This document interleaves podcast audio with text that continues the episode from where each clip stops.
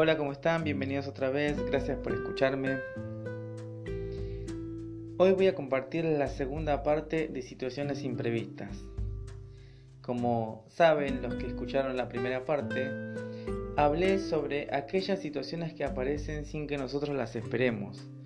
Suceden durante tal vez nuestro día en cuanto tenemos planificado un montón de cosas, pero son modificados por alguna razón, algún problema o también por alguna buena noticia. Por eso hablaba de, de situaciones imprevistas buenas y malas.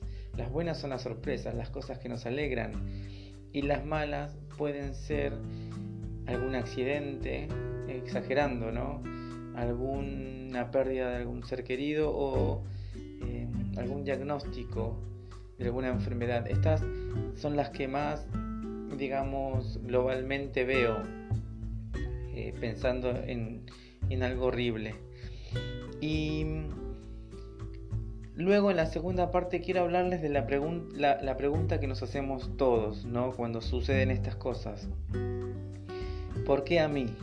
¿No? Nos preguntamos, ¿qué tengo yo de especial que me pasa esto? No hay nada, no hay nada lindo en esto, no, no hay nada, nada agradable. Pero lo primero que hacemos es echar la culpa y echamos la culpa a un montón de cosas, en especial a Dios, y decimos ¿por qué a mí? Y Salomón decía, el sol sale para todos.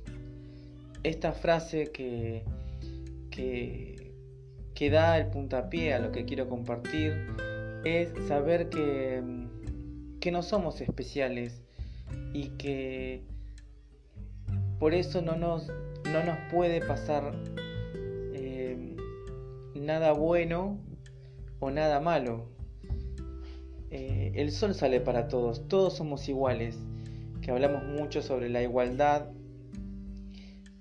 Eh, no sos especial, no, no estás inmune a nada.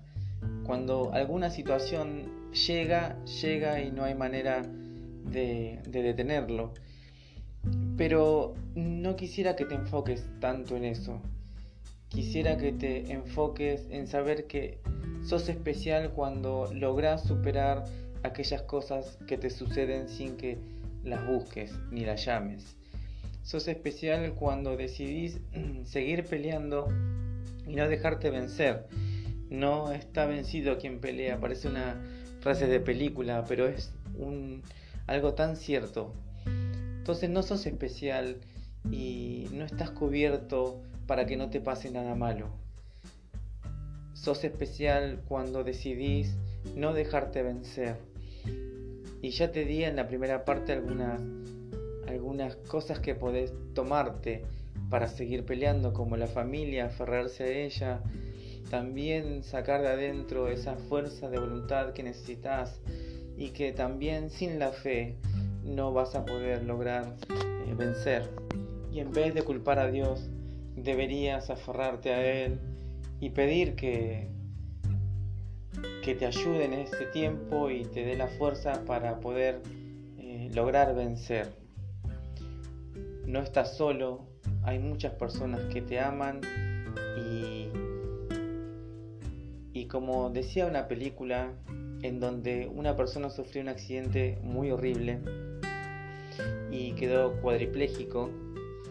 Luego de un gran tiempo y mucha lucha, logró vencer, pudo empezar a caminar y cuando vio a una persona que tuvo un accidente y con la pierna lastimada no podía caminar y, lo vio muy triste, lo miró y le dijo, quédate tranquilo porque lo vas a superar.